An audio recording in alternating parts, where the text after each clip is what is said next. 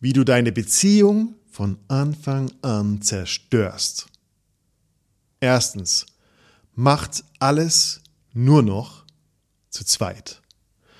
Macht innere Einsamkeit zum Startpunkt für eure Zweisamkeit. Jetzt, wo die große Angst vor dem Alleinesein gebrochen ist, verdopple alle Anstrengungen, dass das für immer so bleibt. Vernachlässige alle Freundschaften für deine Beziehung. Lass deine sozialen Kontakte, geliebte Hobbys und guten Gewohnheiten einfach los. Vergiss dein Selbst, deine individuellen Bedürfnisse und dein Wachstum. Ab sofort dreht sich alles nur noch um die Sicherheit. Jedes Wochenende, jeder Urlaub, jedes Jahr. Es gibt nur noch euch und euch. Und das geht niemandem was an. Zweitens. Betrachte Eifersucht als den echten Liebesbeweis.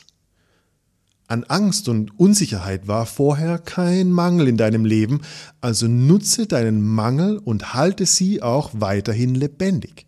Zerstöre alles, was deinen romantischen Traum entzaubern könnte. Liebe ist eine limitierte Edition von eins. Jetzt, wo eure Dualseelen sich gefunden haben, braucht es keine anderen Menschen mehr. Nutze jede Lücke in eurer Kommunikation, um deinen neuen Partner mit deinen tiefsten Verlassenheitsgefühlen zu nötigen. Pause heißt Panik, also gibt zu Beginn alle Zeichen, dass ab sofort eure Liebe eine Zeitbombe ist, die lauter tickt, je leiser es wird. Stelle gleich zu Beginn unausgesprochene Regeln auf, die ihr euch mit kleinen Eskapaden als neue Schoßhunde einstudiert. Mach deine Beziehungsperson zum Grund deiner Unsicherheiten und du brauchst nie mehr nach ihrer eigentlichen Ursache suchen. Drittens, Mach deinen Partner für dein Glück zuständig.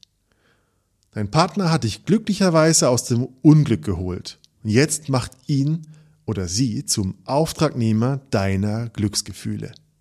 Im Profil stand Humor und mich zum Lachen bringen, also erwarte vom anderen, was du dir selbst nicht geben kannst. Der beste Weg zum Glück ist Unglück, also sei proaktiv unzufrieden, zieh zu jeder Gelegenheit eine Schnute und mach deine unsichtbaren Denkweisen zum spürbaren Druckmittel. Wenn ab jetzt etwas nicht in irgendeinem Lebensbereich stimmt, hast du jetzt eine erwachsene Person, die sich endlich um dich kümmern kann. Gib ihr die Verantwortung für deine Unverantwortlichkeit.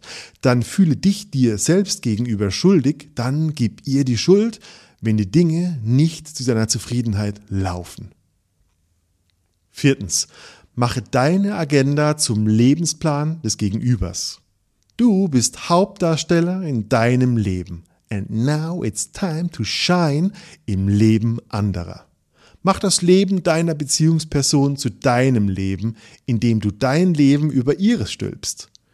Sei bei allem dabei, auch wenn es euch erdrückt, vom Bowlingabend mit den Jungs bis zur Tupperparty mit den Mädels. Lieber bist du geduldet als später gedemütigt, wenn etwas gegen deinen Gusto passiert. Was anders ist, ist anders. Deshalb beginne sofort den anderen zu verändern, damit alles weiterhin beim Alten bleibt. Verlange neue Routinen, verändere die Timings, bemängele ihre Freunde und steuere alles in die gesunde Richtung namens Ich. Fünftens. Erzähle kleine Lügen für den täglichen Frieden. Die Liebe ist ein wildes Tier und jetzt, wo du es gefangen hast, sperre es ein und zähme es. Mach kleine Lügen zu den Gitterstäben eures Käfigs, den du geschickt mit Stacheldraht versiehst.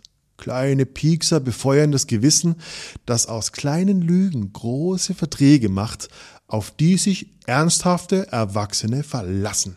Sprich deshalb auf keinen Fall an, was du nicht auch Jahrzehnte später mit einem Therapeuten zerlegen kannst. Besser als der gelegentliche Abgleich ist die Atombombe am Ende. Bis dahin hast du eine Aufgabe und dein Anwalt später einen Job. Sechstens. Analysiere deinen Partner wie ein Therapeut. Du willst eine Beziehung, keine Berufsanfänger. Also schau auf die Qualifikationen und lasse deiner Beziehungsperson keine individuellen Charakterzüge durchgehen. Jetzt, wo du endlich den Stellvertreter deiner Kindheitsthemen gefunden hast, mach ihn zum imaginären Elternteil und emanzipiere dich.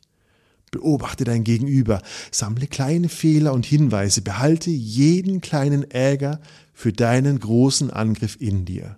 Suche in Blogs, Magazinen und Podcasts nach Hinweisen, warum deine neue Flamme doch nur eine Eintagsfliege ist und dann puste sie weg. Du bist eh schon spät dran und willst Zeit gut machen, keine gute Zeit. Wenn sich dein Partner nicht findet, suche weiter. Siebtens.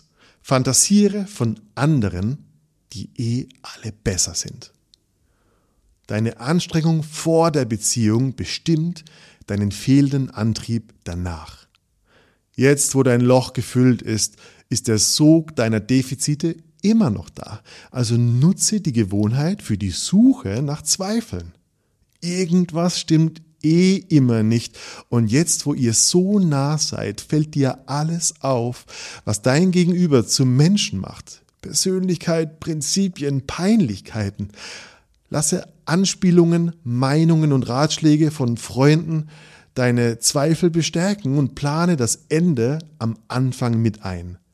Bleib immer auf Zehenspitzen. Lass dich niemals ganz auf dein Gegenüber ein. Erwarte überall Möglichkeiten für den Rausch des Neuen. Mach das Drama am Ende zum Anlass für den ganzen Film. Achtens. Nimm jede Reibung zum Anlass für Streit statt Sex. Nimm plötzlich alles persönlich, was dir beim Dating noch sympathisch war. Jetzt, wo alle Nähe zu anstrengend wird, schaffe Ablass, indem ihr durch den Streit zur Entladung kommt. Du dachtest, alles bleibt wie immer, nur besser. Jetzt ist alles anders und das sollte es ja nicht sein. Am Anfang habt ihr gefickt, bis das Hirn raus war, jetzt betreibt ihr Hirnfix bis zum Ende. Mit Liebe machen, zurück zur Liebe wäre einfach, aber dafür müsstest du verletzlich sein. Intelligenz ist wichtiger als Intimität, denn dann gewinnst du Kontrolle, behältst immer Recht und dein Ego überlebt. Deshalb Geh zurück zum Anfang, betrachte Eifersucht als echten Trennungsgrund. Nimm deine Einsamkeit in der Zweisamkeit zum Anlass und begib dich auf die Suche nach der echten Liebe.